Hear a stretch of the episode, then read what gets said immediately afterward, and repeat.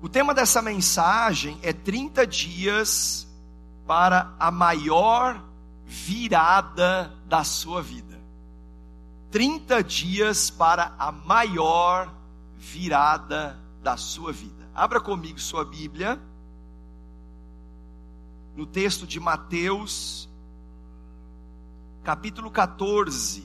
Mateus 14 a partir do versículo 22 até o verso 36. Mateus 14, do 22 ao 36. Posso ler? Amém? Diz assim: logo em seguida, Jesus insistiu com os discípulos para que entrassem no barco e fossem adiante dele para o outro lado, enquanto ele despedia a multidão. Tendo despedido a multidão, subiu sozinho a um monte para orar. Ao anoitecer, ele estava ali sozinho, mas o barco já estava a considerável distância da terra, fustigado pelas ondas, porque o vento soprava contra ele. Alta madrugada, Jesus dirigiu-se a eles andando sobre o mar. Quando viram andando sobre o mar, ficaram aterrorizados e disseram: É um fantasma! E gritaram de medo. Verso 27. Mas Jesus imediatamente lhes disse: Coragem, sou eu, não tenham medo.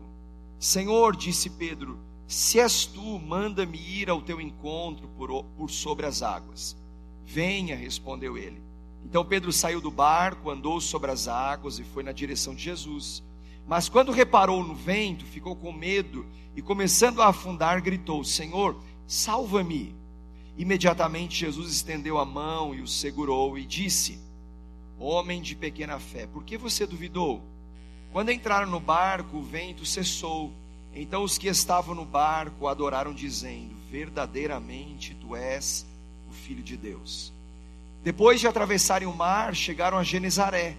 Quando os homens daquele lugar reconheceram Jesus, espalharam a notícia em toda aquela região e lhe trouxeram seus doentes suplicavam-lhe que apenas pudessem tocar na borda do seu manto. E todos os que nele tocaram foram curados. Ore comigo, Pai. Obrigado pela Sua palavra, obrigado pelo poder dessa mensagem. Obrigado, Senhor amado, porque nós encontramos nas Escrituras a verdade para a nossa vida. Obrigado porque ela é a plataforma da verdade. E nós cremos que há uma palavra rema nessa manhã para nos impulsionar para um destino profético que o Senhor preparou, sonhou e projetou para todos nós. Senhor, que seja uma palavra que nos mova do lugar em que estamos para um lugar ainda melhor. Oramos em nome de Jesus. Amém. O tema é 30 dias para a maior virada da sua vida. Você já reparou que nós estamos hoje, dia 2 de dezembro, a exatos 30 dias do primeiro do ano de 2019. Então, meus irmãos, você e eu temos 30 dias para terminar bem o ano e começar o próximo ainda melhor. A gente sabe que só o fato de mudar o calendário não muda absolutamente nada, não tem poder para mudar a vida de uma pessoa. O simples fato de mudar de 2018 para 19, isso não tem influência nenhuma na caminhada de um ser humano. Agora, nós entramos hoje, no último mês do ano de 2018. Mas uma coisa é certa: se algumas coisas começarem a mudar na sua vida, há uma chance sim de você terminar bem 2018 e começar 19 ainda melhor. Porque a mudança que nós precisamos ver e experimentar, ela começa do lado de dentro.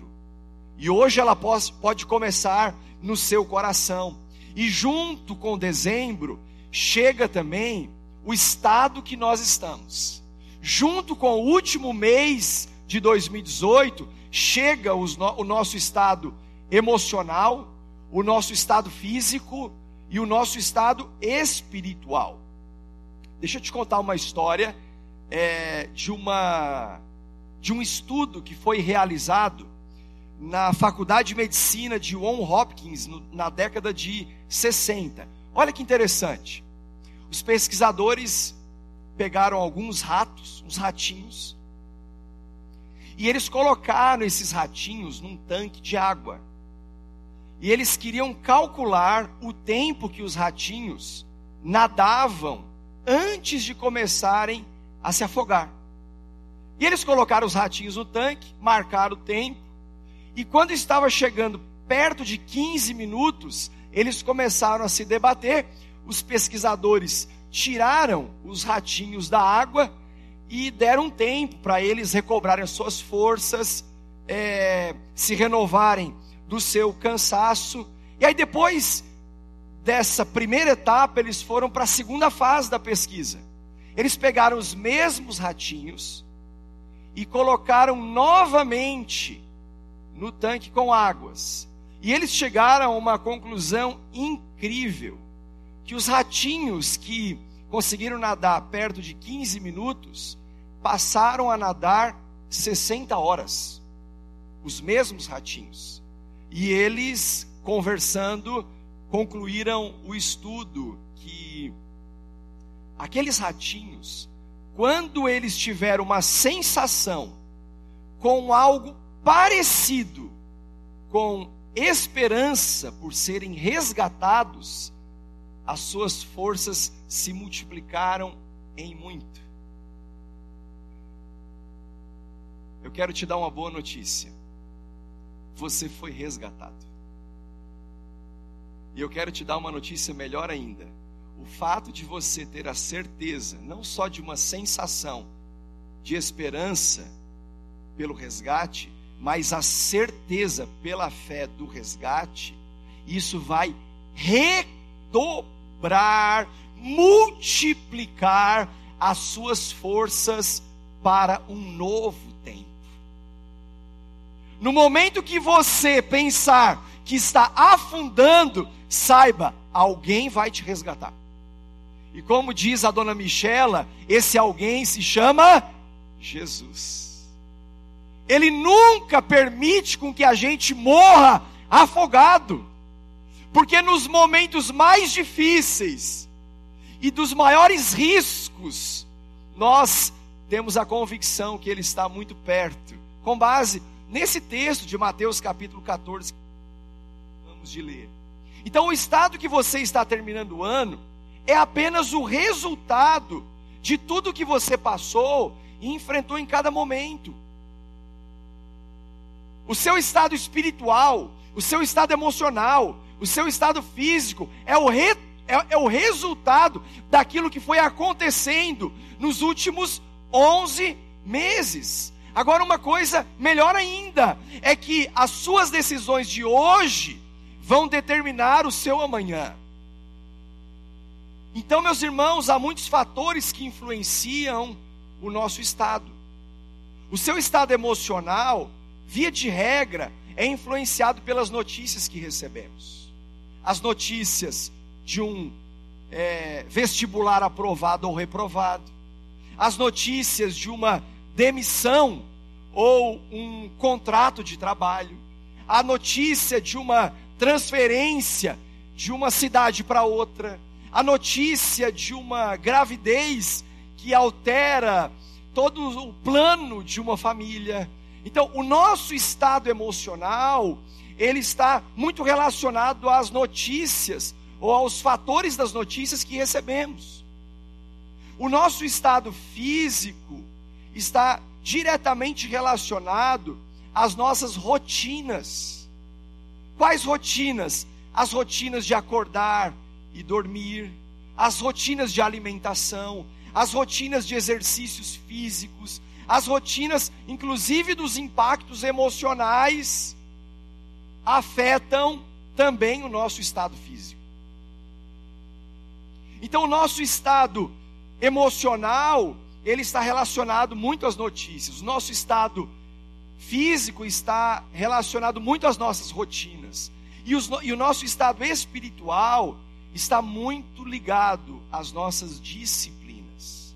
As disciplinas de vida de oração, a disciplina de uma rotina de jejum, de uma vida é, regada por uma espiritualidade profunda, com votos, com leituras. Então, meus irmãos, geralmente as pessoas esperam um fator acontecer para reagir ao acontecido. Agora você tem que tomar uma decisão hoje para entrar no seu amanhã de uma maneira diferente. Então eu vou te dar um conselho: não espere um fator acontecer para reagir. 2018 está terminando, e sem sombra de dúvida, ele tem sido o resultado das notícias, das rotinas e das disciplinas. Mas 2019 está batendo na nossa porta. E a maneira como você vai terminar o mês de dezembro e o ano de 18 será fundamental para como você vai iniciar o seu ano de 2019. O bispo J.B. Carvalho disse o seguinte: a porta da oportunidade está marcada com uma palavra-chave: empurre. A porta da oportunidade está marcada com uma palavra-chave: empurre. Você vai no estabelecimento e tem aqueles adesivos numa porta. Para você entrar, o que está escrito? Puxe. Porque, pelas normas, a porta tem que abrir para fora por uma evacuação em caso de emergência. Então você chega no estabelecimento, a porta diz puxe. Mas se você está pelo lado de dentro, o que está escrito? Empurre. A porta da oportunidade não está dentro. A porta da oportunidade está virada para fora. E para você que está dentro, por exemplo, desse ambiente espiritual chamado igreja, a família da fé, a sua maior oportunidade está lá fora. Pastor, que história é essa? Acabei de chegar e você me conta que a oportunidade está lá fora. Sim, porque a igreja não é um ponto de chegada, a igreja é um ponto de partida. Você chega porque você é transformado, você é renovado e restaurado, e tem um escrito na porta dessa igreja: empurre, porque a sua oportunidade está para o lado de fora. Empurre, porque você vai ser sal da terra e luz do mundo do lado de fora. Empurre, porque esse mundo precisa de você levando uma mensagem de esperança. Empurre, porque a sua família está à espera de alguém que chegue com uma boa notícia. Empurre, porque você vai fazer da sua carreira profissional um objeto de louvor para a glória de Deus. Empurre. Essa é a porta da oportunidade. Agora, meus irmãos, nessa porta da oportunidade, você tem que empurrar algumas coisas. Eu quero te dar algumas dicas. O que tem do lado de fora, à espera de você, que é uma grande oportunidade, precisa de alguém que empurre a porta da frustração a porta da decepção, a porta da demissão, a porta do luto, a porta da perda, a porta do medo, a porta da traição, da desconfiança, das dívidas, da dúvida, do fracasso, da crise e acima de tudo, você precisa empurrar a porta do pecado. Porque a maior oportunidade que está do lado de fora não pode estar relacionada a uma vida de pecado. Empurre essa porta que se chama pecado. E do lado de fora está grandes oportunidades. Sabe por quê, meu irmão? Porque o pecado cansa. Cansa o seu corpo e a sua alma. E o seu corpo e a sua alma precisam de descanso espiritual. Precisa de descanso espiritual. Então empurre a porta do seu passado e acesse o futuro. Esse texto que nós lemos está falando, é, está na sequência do milagre público que Jesus faz nas multiplicações de pães e peixes. Então ele está seguido de um outro milagre. Mas sabe o que eu acho interessante? Que a multiplicação dos pães e peixes foi visto por toda uma multidão. Toda uma multidão. Olha só, acompanha comigo aqui. Toda uma multidão viu a multiplicação dos pães e peixes. No entanto, o milagre de Jesus vir sobre as águas, Pedro andar sobre as águas, quem viu? Apenas os discípulos. Tem milagres, tem sinais e maravilhas que acontecem para toda a multidão. E os discípulos fazem parte disso. Mas tem sinais, milagres e maravilhas que a multidão não vê, só os discípulos participam. Então, meu irmão, que 2019 você saia da multidão e seja alguém que anda no nível de discipulado perto de Jesus. Porque é nesse ambiente de fé que você passará a ver aquilo que a multidão não está acostumada a ver. A andar em níveis de profundidade, níveis de sobrenatural que a multidão não está percebendo. Mas isso depende da maneira como você vai viver os seus próximos dias. Agora, sabe o que eu acho interessante? É que essa manifestação do sobrenatural acontece num ambiente super hostil, num lago de madrugada. Num lago de madrugada, poucas horas antes do amanhecer. Então, está falando da quarta vigília. A quarta vigília era em torno de três a seis horas da manhã, três da manhã até umas seis horas. Então, nesse momento tão hostil, nesse lugar é, que poderia trazer um, um medo, um pavor e um pânico, é onde surgiu para os discípulos as maiores oportunidades de andar no sobrenatural. Agora, para isso, você vai precisar empurrar a porta para acessar aquilo que está do lado de fora. Vamos tirar juntos algumas lições desse texto, algumas lições que Jesus nos deixa de uma forma tremenda nesse texto de Mateus 24, 14, perdão, a partir do verso 22. A primeira lição que Jesus nos deixa é que Jesus insiste para você viver uma virada.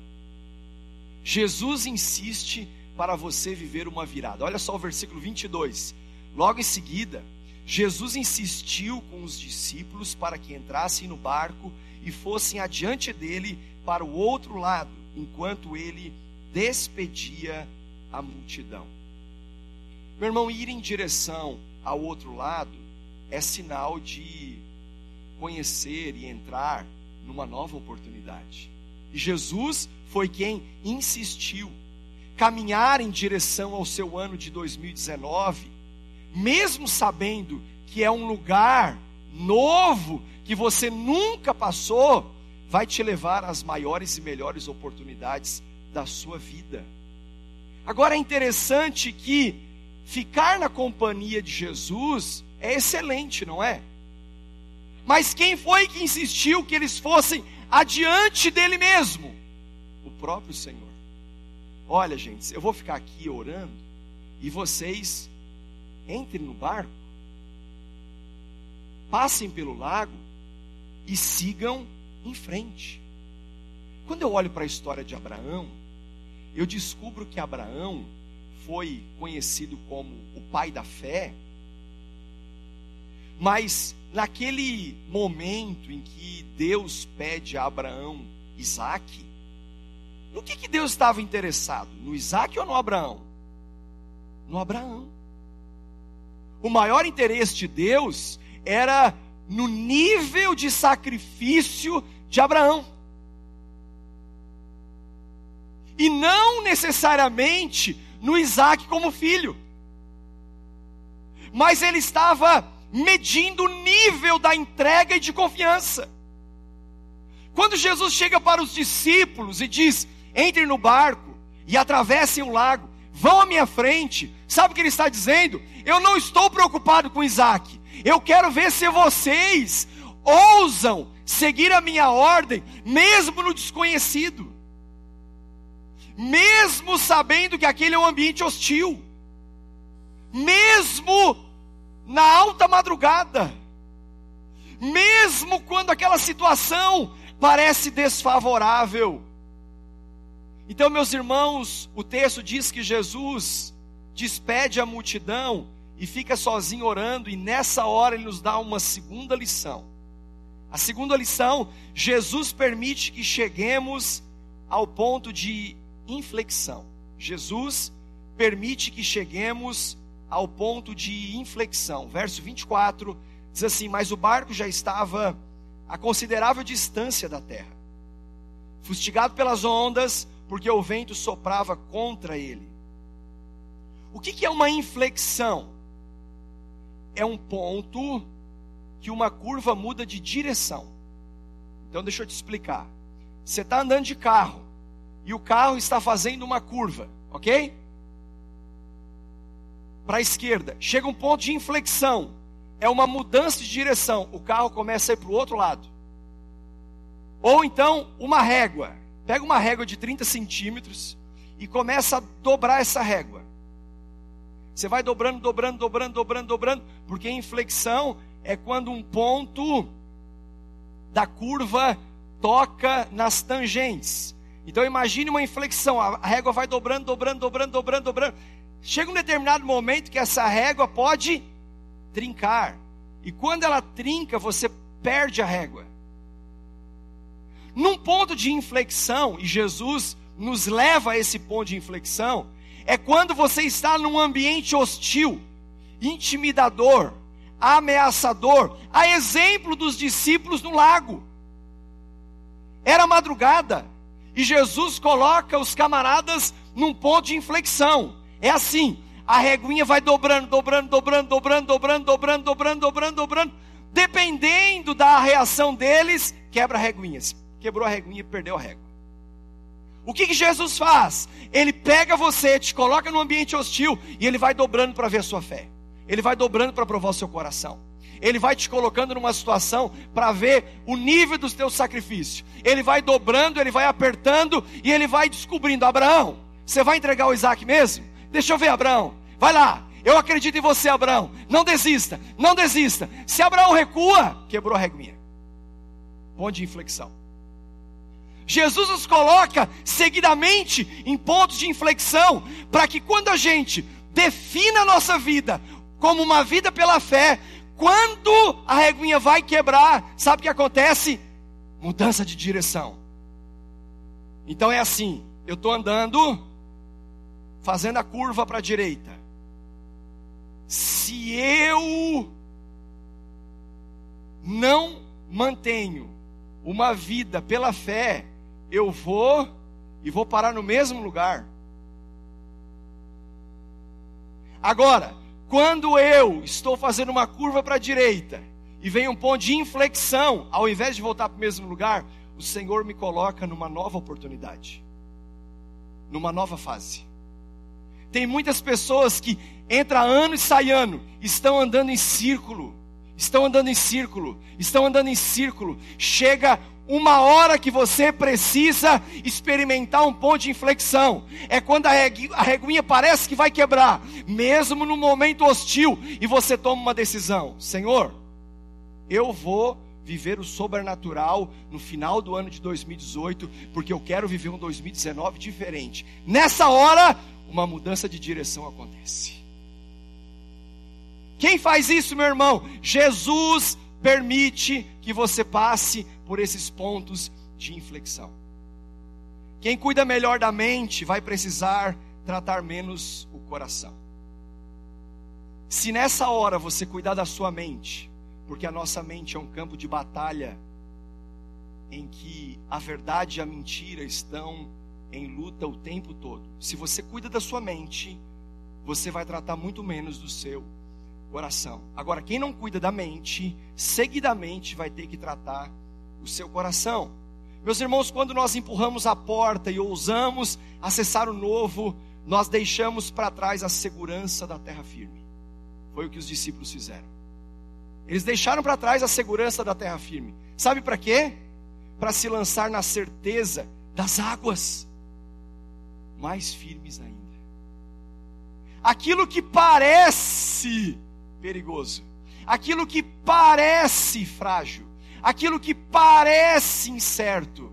Ora, a fé é, é a certeza daquilo que esperamos. Hebreus 11, 1. E a prova daquelas coisas que nós não vemos. Salmo 40, 1, e 3, 1 a 3 diz assim: Depositei toda a minha esperança no Senhor. Ele se inclinou para mim e ouviu meu grito de socorro. Ele me tirou de um poço de destruição de um atoleiro de lama, pôs os meus pés sobre uma rocha e firmou-me num lugar, local seguro. Pôs um novo cântico na minha boca, um hino de louvor ao nosso Deus. Todos verão isso e temerão e confiarão no Senhor. O que você esperava para o ano de 2018? No dia 1 de janeiro desse ano, você entrou no barco e esperava muitas coisas acontecerem. E de repente viu de longe a terra firme, mas quando percebeu, estava envolvido por grandes ondas e por um vento muito forte. E ventos soprando contra a sua embarcação. Você enfrentou o novo, você enfrentou o perigo, você enfrentou a morte, você enfrentou a dúvida, você enfrentou o medo. E por falar em medo, sendo entre três e seis horas da manhã, Jesus dirigiu-se a eles andando sobre as águas. Sobre as águas. E surge então a terceira lição. Jesus aparece nos momentos mais improváveis. Terceira lição. Jesus aparece nos momentos mais improváveis. Sabe aquele momento que você achou que não tinha saída? Sabe aquele momento que você se depara que na sua embarcação há uma onda tomando conta e um vento forte soprando? É nesse momento que Jesus aparece. Nos momentos mais improváveis da vida. Verso 26. Quando viram andando sobre o mar, ficaram aterrorizados e disseram: É um fantasma e gritaram de medo. Agostinho de Hipona, conhecido como Santo Agostinho, disse: ter fé é assinar uma folha em branco e deixar que Deus nela escreva o que quiser. Começou o ano de 2018 e você entregou nas mãos de Deus uma folha em branco, dizendo: Olha, está assinado, e o Senhor escreve o que o Senhor quiser. A história da minha vida em 2018. Ei, o ano não terminou. Se você decide confiar em Deus e assinou embaixo uma folha em branco, descanse. Descanse, que a história não terminou aqui. 30 dias para você viver a maior virada da sua vida. É claro que tem alguns motivos de resistência a esse nível de fé. Motivos como problemas na formação familiar ou educacional. Esse é um problema que pode trazer uma resistência à sua fé. Você foi ensinado a andar pela razão. Resistências do tipo problemas de crise existencial ou uma desilusão espiritual. Pessoas que já buscaram em tantos lugares, estão desiludidos de uma vida pela fé, mas nunca buscou no lugar certo, na pessoa certa na fonte correta. Isso traz resistências a uma vida nesse nível de fé, ou até problemas afetivos, problemas de confiança, ou ainda por ignorância ou por preconceito. Há fatores que estão resistindo a sua vida para viver pela fé. Sabe, meus irmãos, a fé é uma questão de confiança e decisão. A fé é uma questão de confiança e decisão. Agora, se você compreender que nos momentos mais improváveis Jesus aparece, você começa a andar no sobrenatural. Jesus nos ensina uma quarta lição. E eu amo essa lição que Jesus ensina nessa parte do texto. Jesus acalma os corações aflitos. Se o seu coração estava aflito, Jesus ele está aqui para acalmar o seu coração aflito. Momento hostil, nos momentos improváveis. O versículo 27 diz: Mas Jesus imediatamente lhes disse: Ei, coragem, sou eu. Não tenha medo. Coragem, sou eu não tenha medo. Dá uma olhadinha para o seu irmão e diga para ele assim: coragem. É Ele. Não tenha medo. Diga, declare isso sobre ele, diga coragem. É Jesus. Não tenha medo. O ano está terminando. Você está preocupado, apavorado, em pânico, abatido, desanimado, cansado, frustrado. Ei, meu irmão, coragem. Jesus te diz: sou eu. Não tenha medo. Você entregou no começo desse ano uma folha assinada em branco. E eu não terminei de escrever a sua história. Não terminei. Não terminei. Aleluia. Para crer e se tornar um seguidor de Jesus, certamente você precisa de coragem. Ontem nós estávamos aqui e 35 novos decididos passaram pelas águas do batismo. Foi o nosso terceiro batismo. Chegamos a 126 pessoas que esse ano passaram pelas águas do batismo. Sabe quem são esses? Os corajosos. Aqueles que ouviram Jesus dizer: Ei, sou eu. Coragem. Não tenha medo. Não tenha medo. Essa é uma vida espiritual, essa é uma vida pelo sobrenatural. Essa é uma vida pela fé. E Jesus nos deixa uma quinta lição. Jesus incentiva o inédito. Se você está acostumado a viver sempre as mesmas coisas, eu tenho que te dar uma notícia nova. Jesus incentiva você a viver o que nunca viveu. Pare de se acostumar com a mesma rotina, com as mesmas disciplinas. Não abra mão delas. Mas ouse buscar o inédito naquilo que Deus está separando e preparando para você. Pastor, quando? Agora. Ainda para o final desse ano, versos 28 e 29. Senhor, disse Pedro: Se és tu, olha só, se és tu, manda-me ir ao teu encontro por sobre as águas. Olha o que Jesus diz. Venha. Venha, respondeu ele.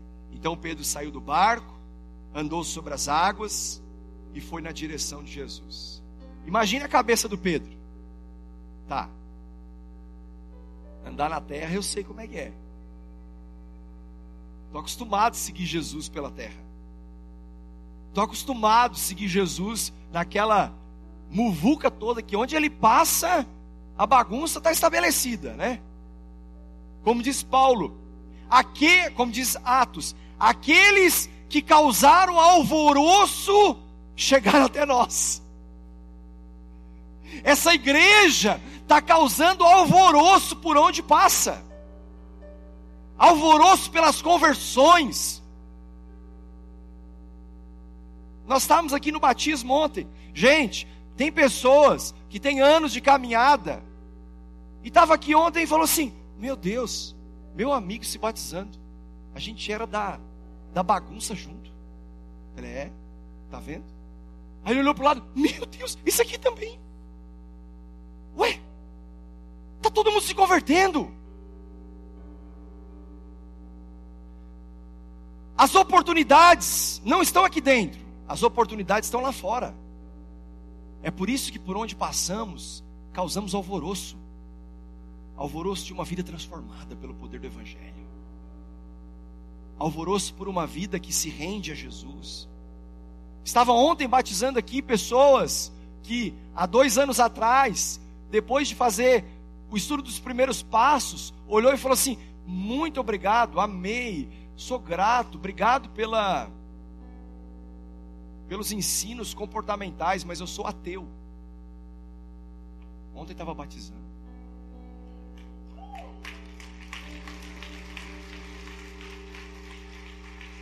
Sabe por quê? Porque Jesus te incentiva ao inédito, aquilo que ainda não vivemos. Doutor William Shedd diz: os navios estão em segurança nos portos, mas não é para esse fim que os navios foram construídos. Esse lugar aqui é maravilhoso. Mas lá fora estão as maiores oportunidades da sua vida. as maiores e as melhores.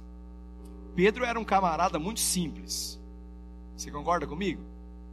O cara era bronco, era bruto. Mas ele não era louco de perder uma oportunidade. Que? Andar na terra já sei. Nas águas eu nunca fiz isso. Venha, é comigo mesmo. Não é? Não é o que o texto está dizendo? Hã? Senhor, se és tu, esse és tu, eu quero estar junto. Aí eu fico imaginando, então vem. Pezinho fora do barco. Esse negócio ficou firme. Aí bota o outro, segurando no barco, para não cair. Meu Deus, andando sobre as águas? Uau! E ele começa a deslizar no sobrenatural. Sabe onde aconteceu isso? Num ambiente hostil e difícil. Que eles olharam e falaram assim: é um fantasma. Não, esse negócio aqui não está certo. É nesse ambiente, é nesse nível. Mas, mas Pedro não era louco de perder essa oportunidade de andando sobre o mar ir ao encontro de Jesus. Meu irmão, deseje sair de onde você está e olhar para Jesus e pensar grande. Porque andar sobre as águas não é para quem pensa pequeno. É para quem ousa viver uma vida pela fé. E vem a sexta lição: Jesus permanece perto quando você começa a afundar. Teve alguns momentos que você pensou que ia afundar esse ano, como eu? Ué, todos nós passamos. Momentos que a gente pensa assim: vou afundar, vou afundar. Aí vem o verso 30 a 32. Mas quando reparou o vento, ficou com medo e começou a afundar e gritou: Senhor, salva-me. Imediatamente Jesus estendeu a mão e o segurou e disse: Homem de pequena fé, por que você duvidou? Quando entrar no barco, o vento cessou. Tem gente que olha para esse texto e diz assim: está vendo? Homem de pequena fé. Se ele era um homem de pequena fé, o que dizer daqueles que ficaram no barco? O que dizer daqueles que não ousaram? O que dizer daqueles que não tentaram?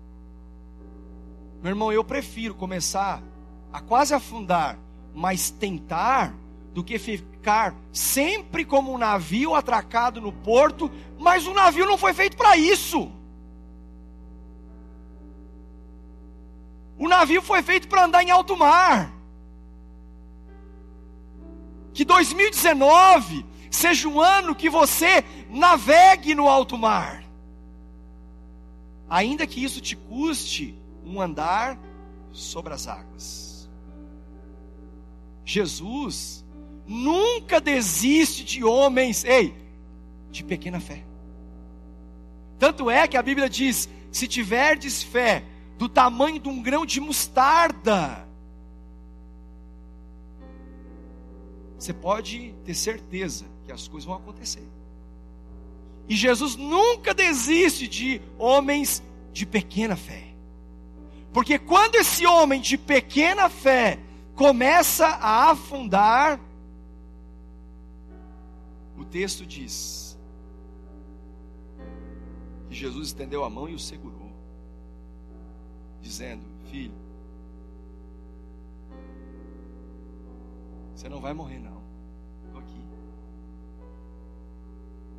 Ei, se você achou que era o fim, Senhor está estendendo a mão e dizendo: Calma, 2018 ainda não terminou.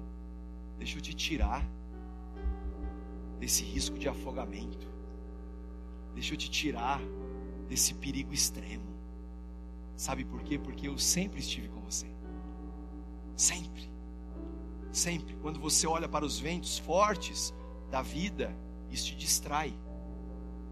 Quando você olha para Jesus, os ventos desaparecem.